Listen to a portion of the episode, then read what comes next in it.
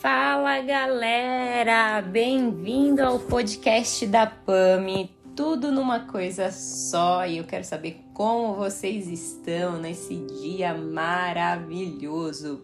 Bom, hoje a gente vai falar sobre um tema que é um tanto quanto polêmico. É, algumas pessoas pensam de um jeito, outras pensam de outro. Mas sobre esse tema, eu vou falar daquilo que eu vivi, eu vou falar da minha experiência. Então, eu espero que você que esteja ouvindo não entenda como algo que aconteceu desse jeito, então desse jeito é o certo. Não, o que é certo é para mim é o que está na Bíblia, na palavra de Deus. Mas eu passei por uma experiência e a experiência foi de divórcio. E por isso o nome desse podcast é Me Divorciei e Agora. Roda a vinheta. ai, ai, eu esqueci que não tem vinheta. Não, dá até para colocar uma vinhetinha aqui, mas pra ninguém pensar que o podcast acabou, eu não vou colocar vinheta nenhuma. Mas eu vou contar um pouco para vocês sobre a minha história. E eu espero que esse esse relato aqui possa servir para algum de vocês. É, para dar um up aí, porque nem tudo nem tudo é tão ruim quanto parece. Mas vamos lá. Em 2017, eu, eu estava casada, para quem não sabe, muitos já me conhecem e sabem que eu me divorciei, outros que não me conhecem estão sabendo agora. Mas lá em 2017, quando eu ainda estava casada, eu tive um sonho e nesse sonho eu estava numa igreja e nessa igreja tinha uma irmã lá na frente, essa irmã a gente chama ela de irmã do coque, e ela estava lá orando e era um culto de jovens e eu estava sentada lá no fundo. Quando eu passou alguns minutos ali do, do culto e tudo mais, ela lá na frente falou: "Cadê a Pamela?" E eu já lá no fundo pensando, né, meu, ah, eu tava escondida aqui e agora, não sei o que. Vem ela e fala para mim: Assim diz o Senhor, haverá um período de muito sofrimento. Isso tudo acontecendo dentro do sonho, tá? Eu costumo ter sonhos assim, sonhos de com algumas coisas que vão acontecer. E aí no sonho, acabou o culto, eu fui para casa da minha mãe e lá na casa da minha mãe, eu falava: "Mãe, a irmã me falou isso, isso e isso", e eu sentada de um lado, minha mãe sentada do outro, e ela falou: "Nossa, mas o que será?", etc, né? E aí eu só olhava para ela e eu falava: "Não, fulano não, não, fulano não". E no sonho eu chorava, enfim, acordei. Na época eu estava ainda casada, etc. Passa meses, passo um, dois, três, quatro, cinco meses, eis que começa uma grande turbulência no meu primeiro casamento.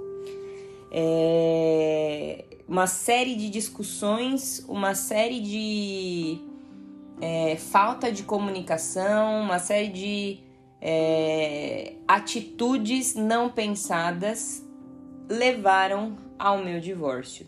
Foi algo bastante difícil na época, primeiro porque, embora eu tivesse idade, eu era uma menina, eu era muito imatura. E quando a gente fala de, de divórcio, né, a maioria das vezes a gente quer achar um culpado. A gente sempre coloca o holofote no que o outro está fazendo e a gente nunca para para analisar o que a gente está fazendo. Então, durante todo o processo, né, até de fato eu me divorciar, é, levaram em torno de sete meses foi para mim foi bastante difícil, porque primeiro era algo que eu não queria, eu nasci num berço cristão e tudo que eu ouvi e ouvia era Deus odeia o divórcio. E como eu entendia? Deus odeia o divorciado. Então, para mim, não era uma opção o divórcio. Porque eu entendia que para mim não tinha mais jeito, Deus ia me odiar para sempre. Pronto, agora eu estou é, fadada ao fogo do inferno. Era isso que eu pensava. Por escutar uma coisa e entender de outra. Mas veja bem, eu não estou dizendo que me falaram que Deus odeia o divorciado. Não, eu escutava que Deus odeia o divórcio, mas eu não entendia que Deus estava falando acerca da quebra da aliança, porque ele não ele, ele, ele é um Deus de alianças. Ele cumpre aquilo que ele promete. E, e, na verdade ele estava falando que ele estava falando e ele fala que ele odeia a quebra de aliança e não quem quebrou a aliança, que é um pecador. Muito pelo contrário, ele ama o pecador. Ele abomina, ele se entristece, se aborrece com o pecado. E aí, quando eu eu entrei né, no processo para o divórcio, eu ainda estava junta, mas eu estava separada de corpos e tudo mais. Voltei para casa dos meus pais, o que é importante também mencionar que foi um casamento que começou todo errado, sem aprovação dos meus pais. É... Na época eu saí da igreja, e aqui eu não estou falando sobre a pessoa com a qual eu me casei, viu? Eu estou falando sobre mim, porque eu acho muito importante que a gente avalie as atitudes e as decisões que a gente tomou, principalmente quando a pessoa não está no ambiente para que ela se defenda. Então é importante deixar isso muito claro. Eu não estou falando a respeito da pessoa que eu me casei.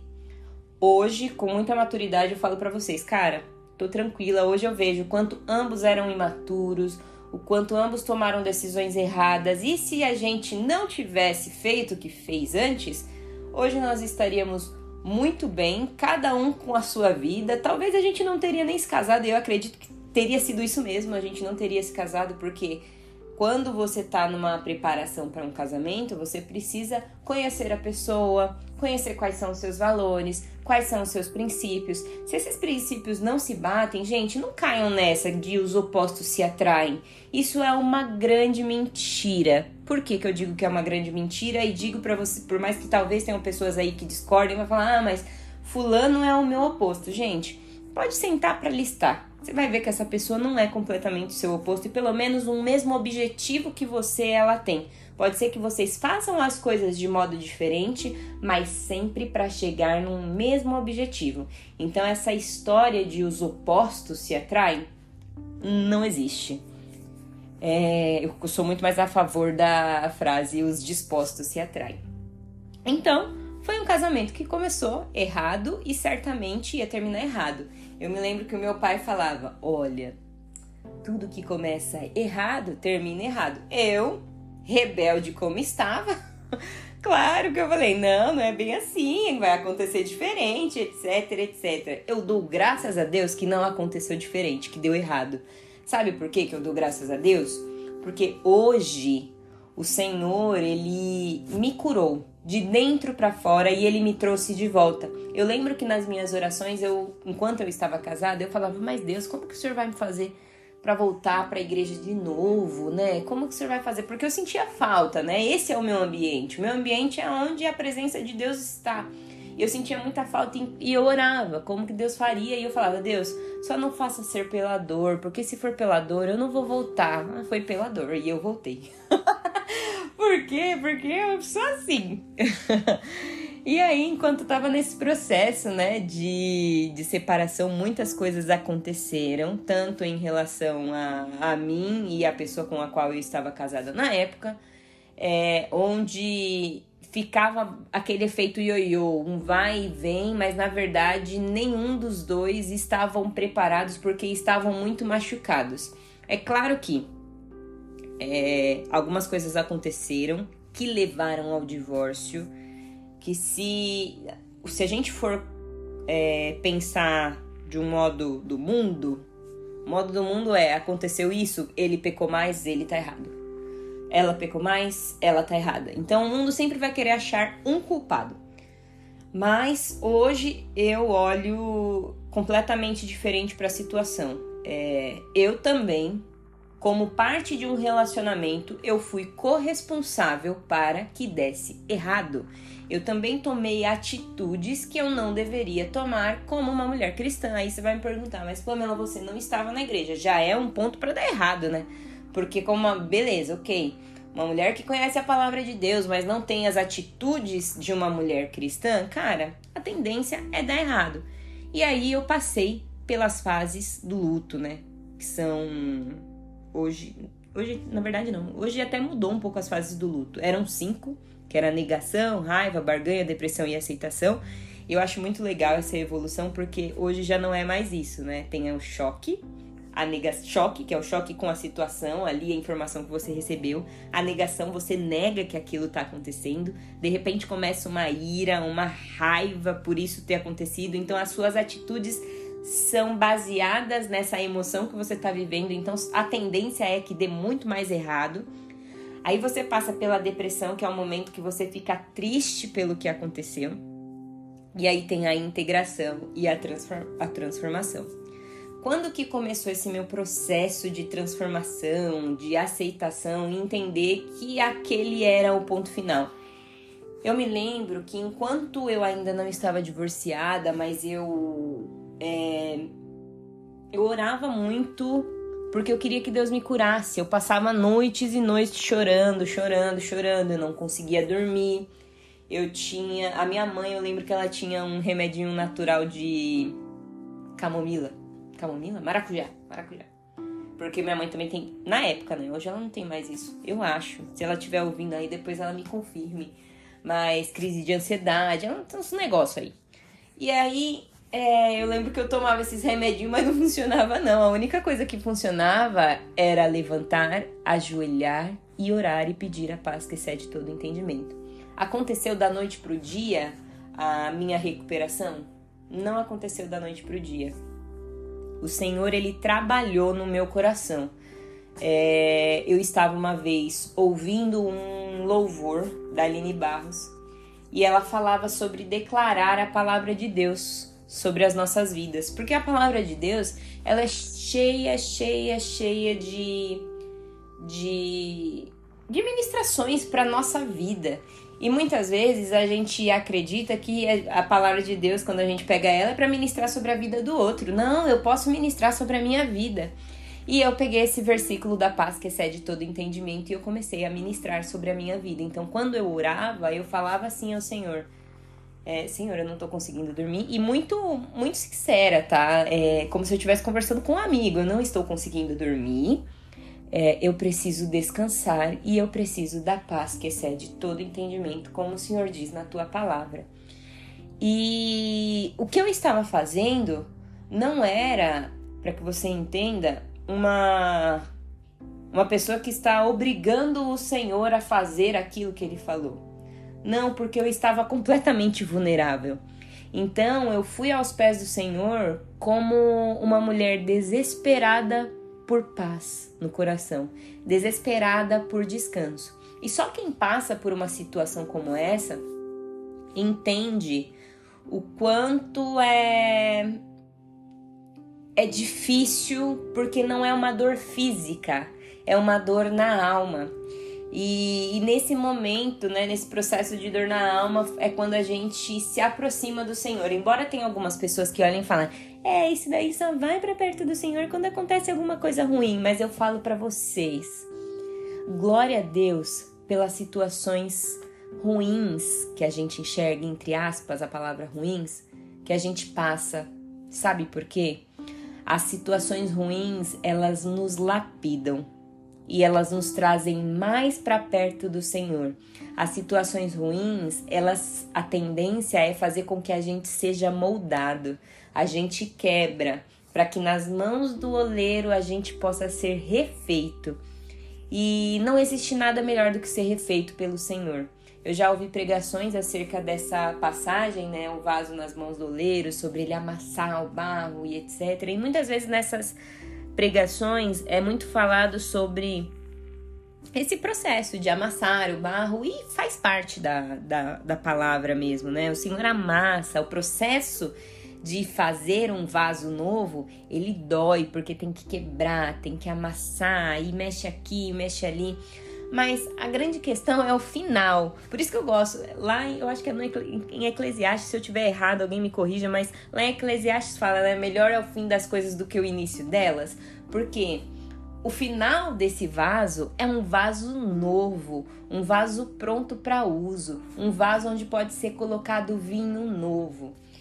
E aí, é, enquanto eu estava nesse, nesse processo né, de, de cura, eu me lembro que eu tinha ido numa igreja é, e na época eu não estava tocando, né? Como eu falei para vocês, eu, eu tava indo para a igreja, mas eu ia muito sem, sem compromisso com Deus. Eu ia porque eu sentia falta, mas não era algo de tipo, meu, é, não, não sei, não sei explicar para vocês de uma forma que faça sentido.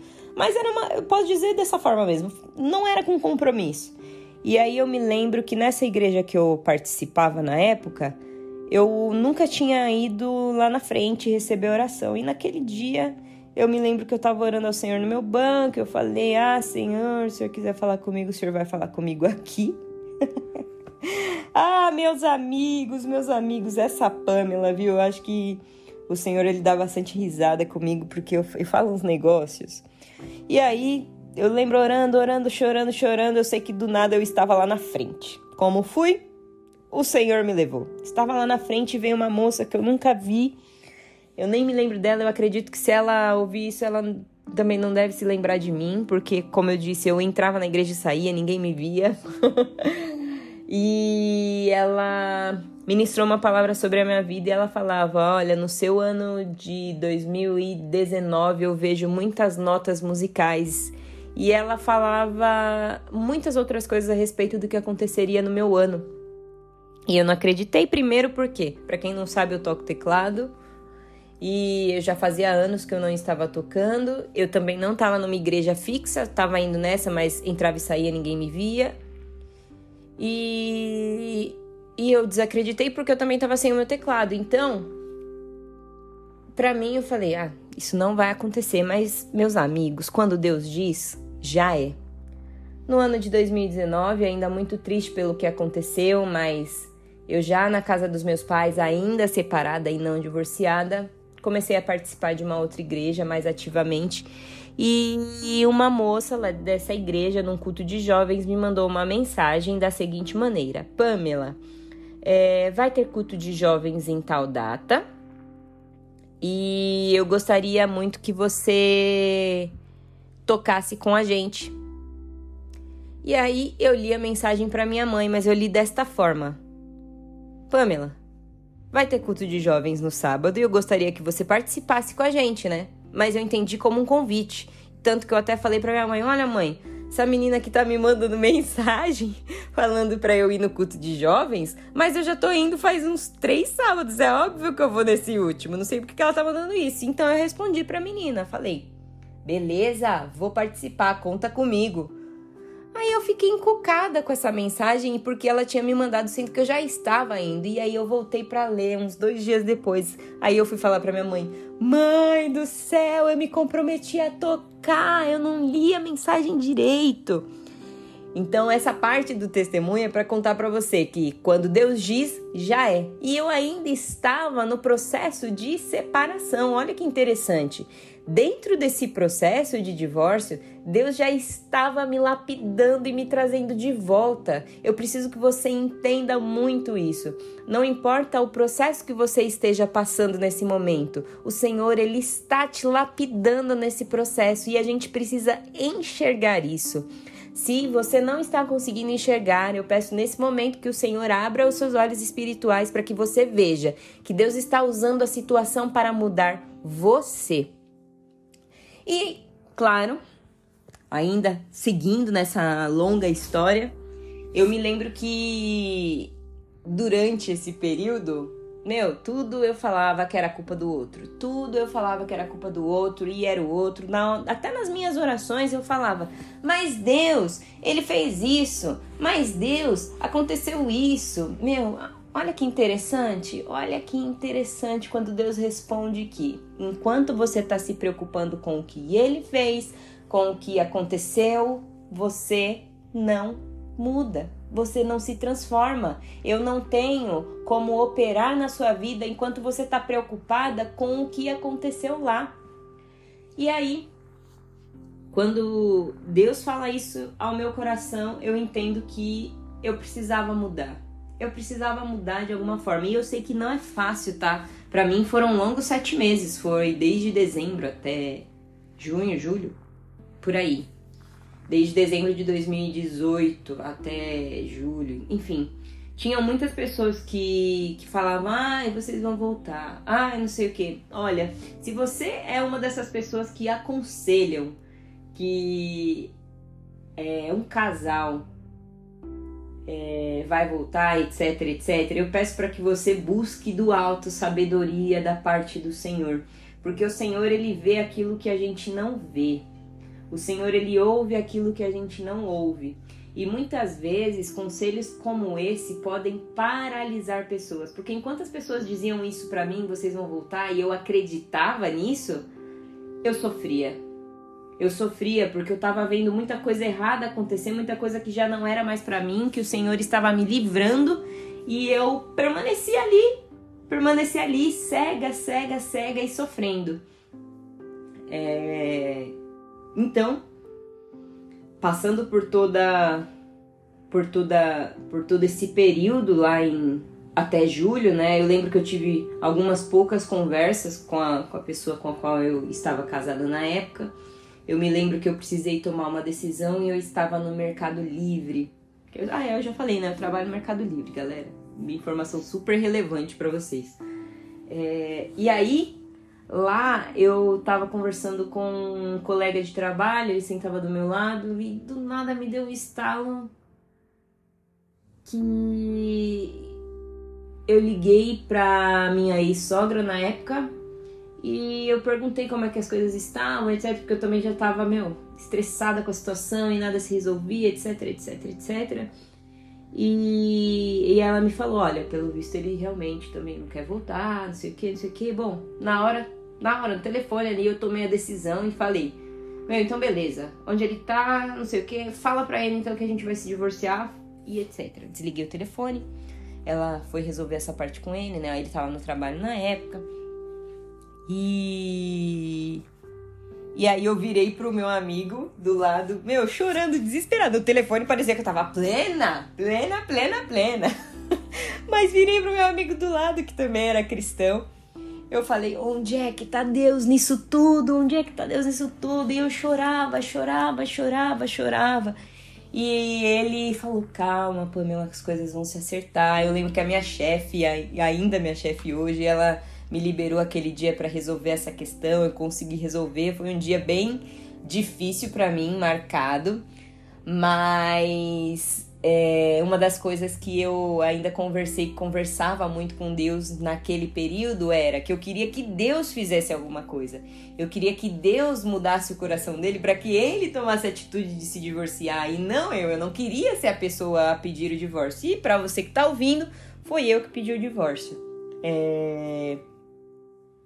Então, como se Deus tivesse ministrado ao meu coração, você começou com isso, você termina com isso eu tenho certeza e convicção, tá? Depois, é, é importante que vocês saibam disso. Eu não estou defendendo o divórcio.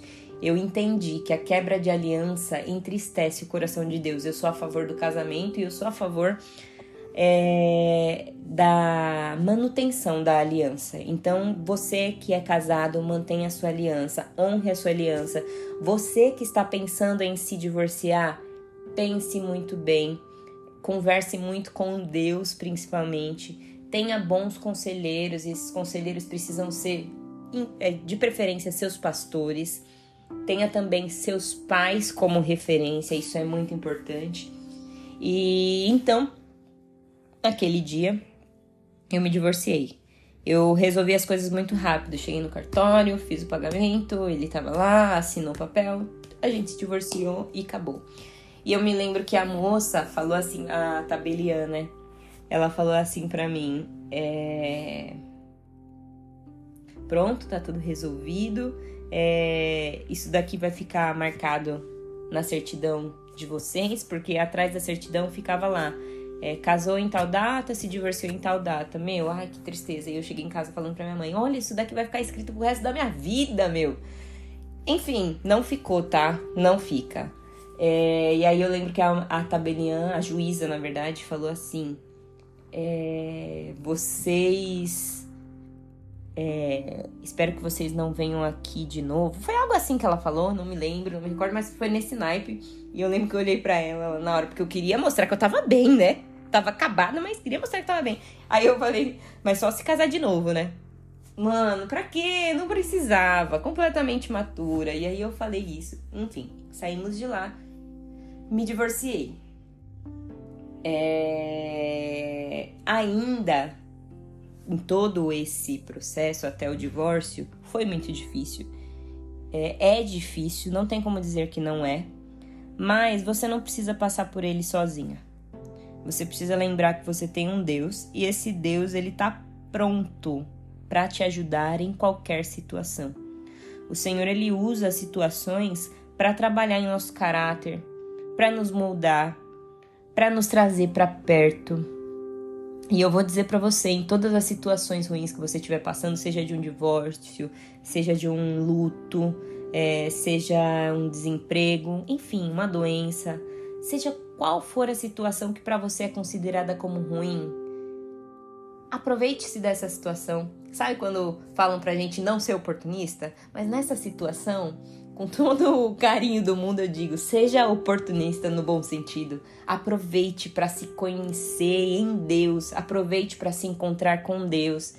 E quando eu saí desse divórcio, eu obviamente que aquele dia foi um dia muito marcado, foi um dia muito triste para mim, mas aos poucos eu fui me conhecendo no Senhor, eu fui entendendo quem o Senhor me chamou para ser, quem o Senhor disse que eu era.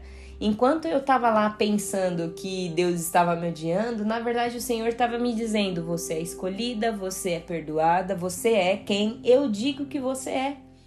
Então não importa palavras ruins que o mundo possa dizer ao teu respeito, não importa as palavras ruins que o seu marido, que o seu amigo, que fulano tenha dito ao seu respeito, o que importa é o que a palavra de Deus diz ao seu respeito.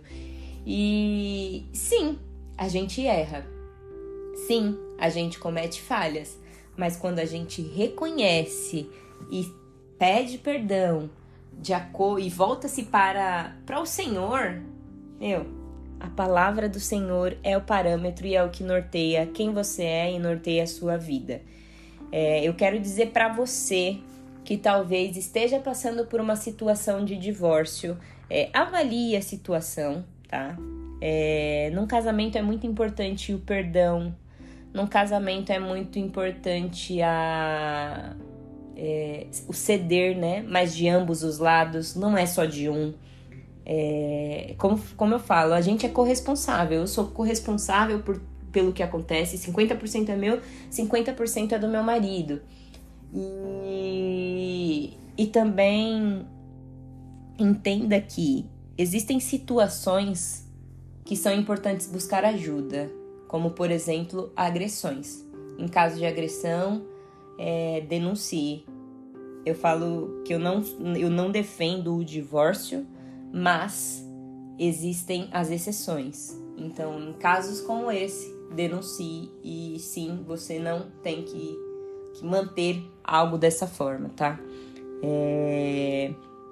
Eu espero muito, muito, muito que essa experiência tenha, primeiro, feito com que você se aproximasse um pouco mais de mim, um pouco mais da minha história e se você passou ou está passando por algo desse tipo, que você saiba que existe esperança. Existe esperança. É... Para você que é jovem e ainda não casou, esteja atento aos sinais. Toda pessoa dá sinais. Não aceite menos daquilo que você merece. E o que, que você merece? Jesus morreu na cruz pela sua vida. Quando você entende que Jesus morreu na cruz, primeiro que você já tem que olhar para a pessoa e falar: "Hum, essa pessoa morreria por mim?" Se ela não morreria por você, cara, já cai fora, cai fora, cai fora. E sabe, quando eu digo sobre Jesus morrer na cruz, isso é muito engraçado porque eu sabia que Jesus tinha morrido na cruz por mim. Mas quando Jesus morre na cruz, ele demonstra algo muito importante: o amor que ele tem por nós. E isso é, um, é muito precioso, é muito precioso. O amor de Jesus foi o que me constrangeu e o que me fez entender que aquele relacionamento ele não era nem para ter começado.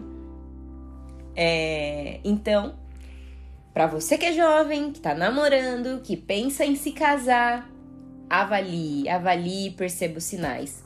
É, veja se vocês estão indo na mesma direção, se a missão de vocês é parecida, se vocês vão conseguir fazer as coisas juntos, se vocês vão conseguir nutrir e manter esse relacionamento. Se os sinais estiverem quase todos vermelhos, é melhor você sofrer agora por um término que você não queria realizar do que sofrer amanhã por um divórcio. Se você está se divorciando nesse momento, saiba que no Senhor há algo novo, ainda há esperança. A, a dúvida, né, que talvez você esteja se perguntando como eu estou, já que eu tenho uma filha, eu me casei novamente, então por isso que eu falei para vocês que é um tema meio polêmico, porque muitas pessoas pensam de um jeito, outras pessoas pensam de outra forma, e aqui eu não quis expor também tudo o que aconteceu num relacionamento, até porque já passou. Mas eu me casei novamente, estou muito bem, graças a Deus. Tenho uma filhinha. O Senhor, é, como aconteceu com Jó, né? Ele ele restituiu tudo. E a restituição do Senhor, eu posso te falar, ele não restitui aquilo que era velho, ele faz algo novo. Se você quiser compartilhar comigo a sua história, por favor, pode compartilhar. Se você não concorda, se você concorda, enfim, se você tem sugestão de temas, manda para mim e que o Senhor abençoe você e que cara, é isso. Eu não tenho mais nada para dizer. Um beijo, fiquem com Deus e abraços. Falou, falou, falou.